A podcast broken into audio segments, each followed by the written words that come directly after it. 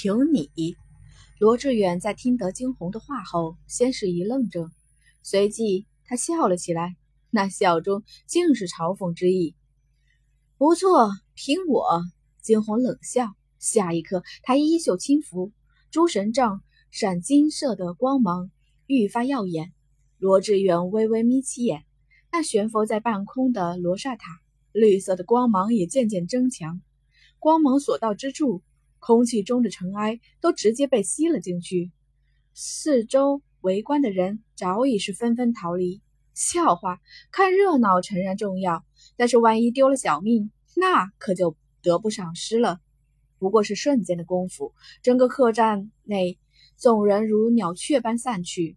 最终只剩下了惊鸿与罗志远带来的几个人。罗刹塔几乎是以可见的速度缓缓地变大。惊鸿轻点脚尖，继而整个身子再是一跃而起，在那绿色的光芒扩散到惊鸿身边之际，诸神杖上闪现出一丝金色。下一刻，金色的光芒直直地与罗刹塔对上。砰！一阵剧烈的声音响起，那罗刹塔竟是纹丝不动。稳定在原地，惊鸿微微眯起了眼来，眸中闪现过了无限的欣慰。这罗刹塔，他要定了。罗志远却是丝毫不察觉惊鸿的想法，只是看到自己占据了上风之后，整个人处于无限的得意之中。一旁亦是有一道清脆的女声响起：“志远，直接杀了这个女人！”听到这声音后，惊鸿眉头微微挑起。望去，却是见得一个穿着粉色衣服的女子站在一边。那女子长得倒是不错，眉眼间与罗云裳有着几分相似。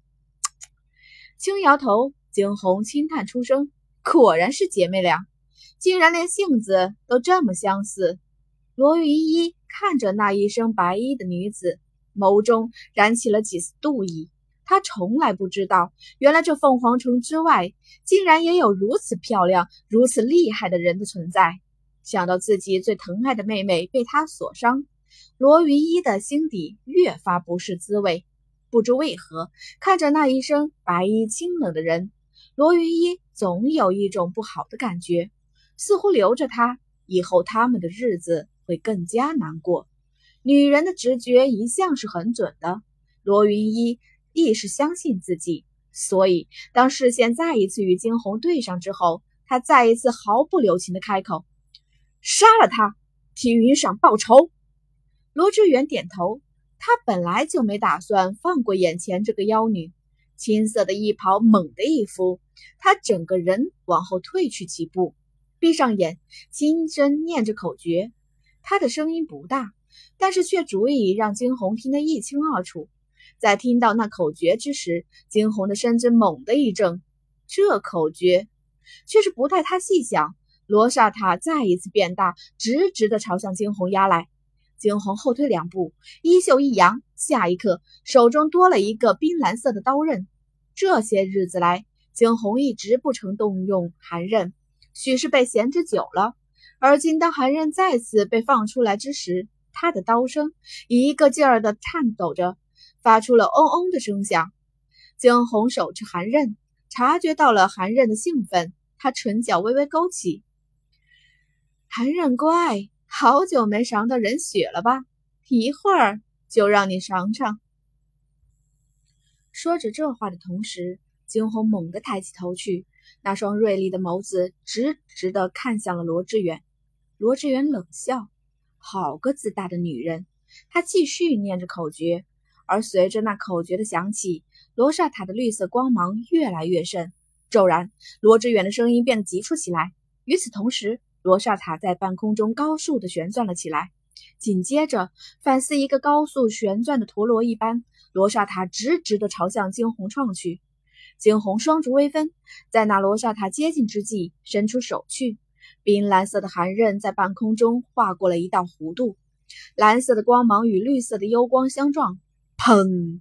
又是一道剧烈的声音响起。与此同时，一阵强烈的光芒闪现。罗云一轻靠在不远处，等着罗志远将惊鸿收入罗刹塔。罗家的宝物，只要出手，从来没有失败的经历。然而，当那白光散尽，罗云一看清眼前的场景之后，却是完全的惊住。不可能！怎么可能？不远处，只见得一声轻嘜的罗志远狼狈的倒在地上。许是方才由于撞击的缘故，他的唇角早已是染着几丝鲜血。而不远处，惊鸿却是双手环胸，淡淡的靠在一边。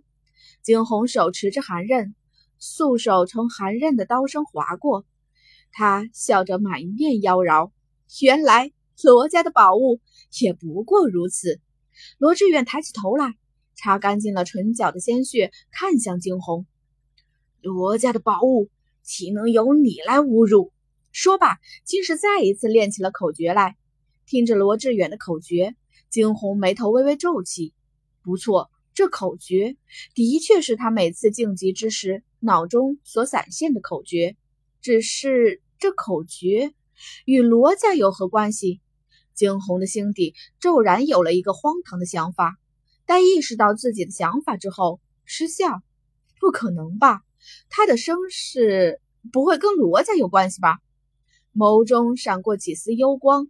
下一刻，在罗志远含着口诀启动罗刹塔时，惊鸿微微垂下眼睑，唇角轻启。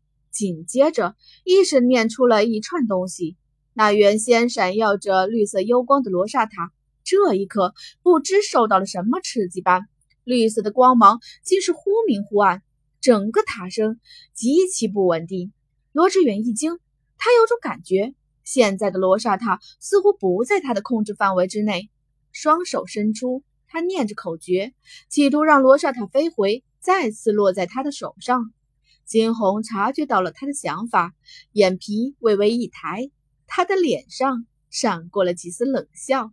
这个罗刹塔，方才便被他预定了下来，而今在他面前，他又岂有不取之理？心中默念着口诀，半空中那罗刹塔缓缓的变小，下一刻竟是直直的朝向惊鸿飞去，最后安安稳稳的落在了惊鸿的掌心。罗志远瞪大了双眸，不敢置信地看着眼前的一切。不可能，怎么可能？罗刹塔怎么可能脱离了他的控制？这罗刹塔只有用罗刹诀方可使用，怎么可能失灵了？